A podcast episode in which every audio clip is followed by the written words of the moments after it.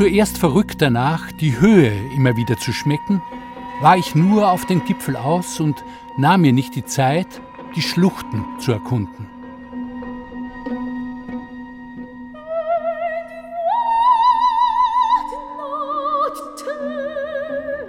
Der erste Mosaikstein. Ihm folgen weitere musikalische Miniaturen in Thomas Lachers The Living Mountain. Zitate aus dem gleichnamigen Buch der schottischen Schriftstellerin Nan Shepard, vorgetragen von der Sopranistin Sarah Aristidou. Living Mountain. Wie bringt Musik Leben in ein totes Gestein? Thomas Lacher, aufgewachsen und immer wieder zurückgekehrt in die heimatlichen Tiroler Berge, steigt und klettert auch weiterhin gerne hoch hinauf. Doch als Landschaftsbeschreibungen versteht er seine Kompositionen nicht. Mir ist das sehr vertraut und in irgendeiner Weise und desto vertrauter es wird, desto eigenartiger und fremder werden natürlich auch, auch diese Berge und, und diese sogenannte Natur. Auf der anderen Seite merke ich, dass ich immer rebelliere dagegen, als Bergkomponist oder als, als Naturkomponist oder als der, der da irgendwo in den Bergen sitzt und beim Fenster hinausschaut. Da wehrt sich instinktiv was dagegen bei mir.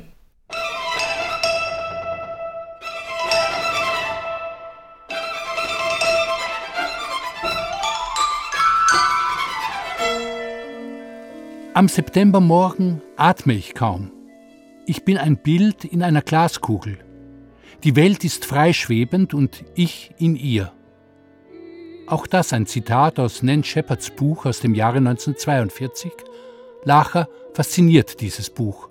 Vor allem, weil die schottische Schriftstellerin einen Weg zeigt, über Natur und damit über sich selbst ins Gespräch zu kommen. Es sind im Grunde Beobachtungen, die sehr ihr Inneres widerspiegeln und auch die sinnlichen Erlebnisse am Berg und die unmittelbaren Erfahrungen, wenn, wenn der Schnee waagerecht von einem Sturm einem ins Gesicht geblasen wird und die Haut schmerzt oder wenn sie, wenn sie in ein Loch steigt, also einen, einen, einen schottischen Bergsee mhm. und das Wasser unter ihr immer dunkelblau wird und auch diese sinnliche Erfahrung sozusagen in diese Kälte hineinzusteigen.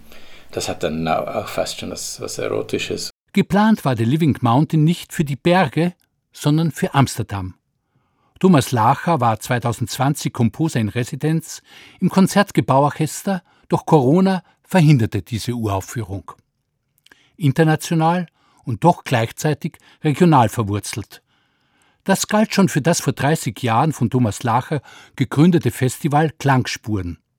Das brachte von Anfang an die heimische und die europäische Szene neuer Musik wie selbstverständlich miteinander ins Gespräch.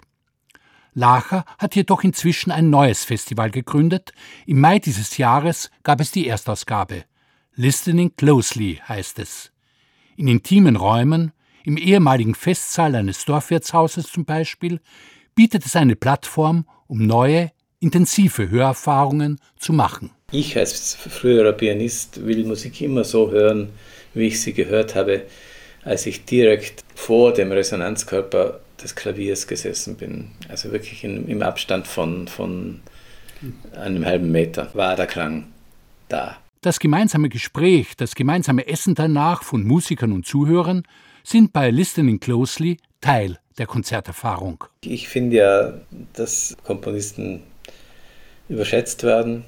Ich finde, dass Komponisten einfach immer auf Vergangenem aufbauen, immer auf Erfahrungen von Instrumentenbauern, von Seitenherstellern, von Toningenieuren, von Mikrofonerfindern, von Architekten, die die Seele bauen, und dass der Komponist eigentlich vielleicht nur so ein, so ein, eine Platine ist, in der sich sehr viel bündelt, dass aber dann letztendlich jede Zuhörerin und jeder Zuhörer einfach ihr oder sein eigenes Stück hört.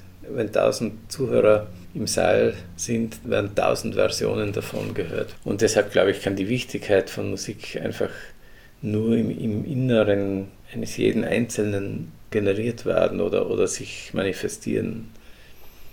Und für meine Sitznachbarin ist es komplett unwichtig, was da gespielt wird. Für mich ist es vielleicht existenziell und eine Lebenserfahrung. Auch in The Living Mountain setzt man sich immer wieder überraschenden, ja existenziellen Hörerfahrungen aus. Den Texten aus Shepards Buch folgen noch zwei weitere Werke Lachers, darunter Lieder für Bariton auf Prosa-Miniaturen von W.G. Sebald. Es sind rätselhafte Texte, die nach Sebalds Tod in einem Buch mit Augenlandschaften des Malers Jan-Peter Tripp erschienen sind. Statt Bild und Text nun, bei Thomas Lacher, Musik und Text. Mit großer Eindringlichkeit weiß sie der Bariton André Chouin vorzuführen. Beschworen wird etwa ein polnischer Mechaniker, der dem Sänger mitten im Schlaf einen neuen, perfekt funktionierenden Kopf macht, oder ein lautloser Flug, allen Bergen weit enthoben.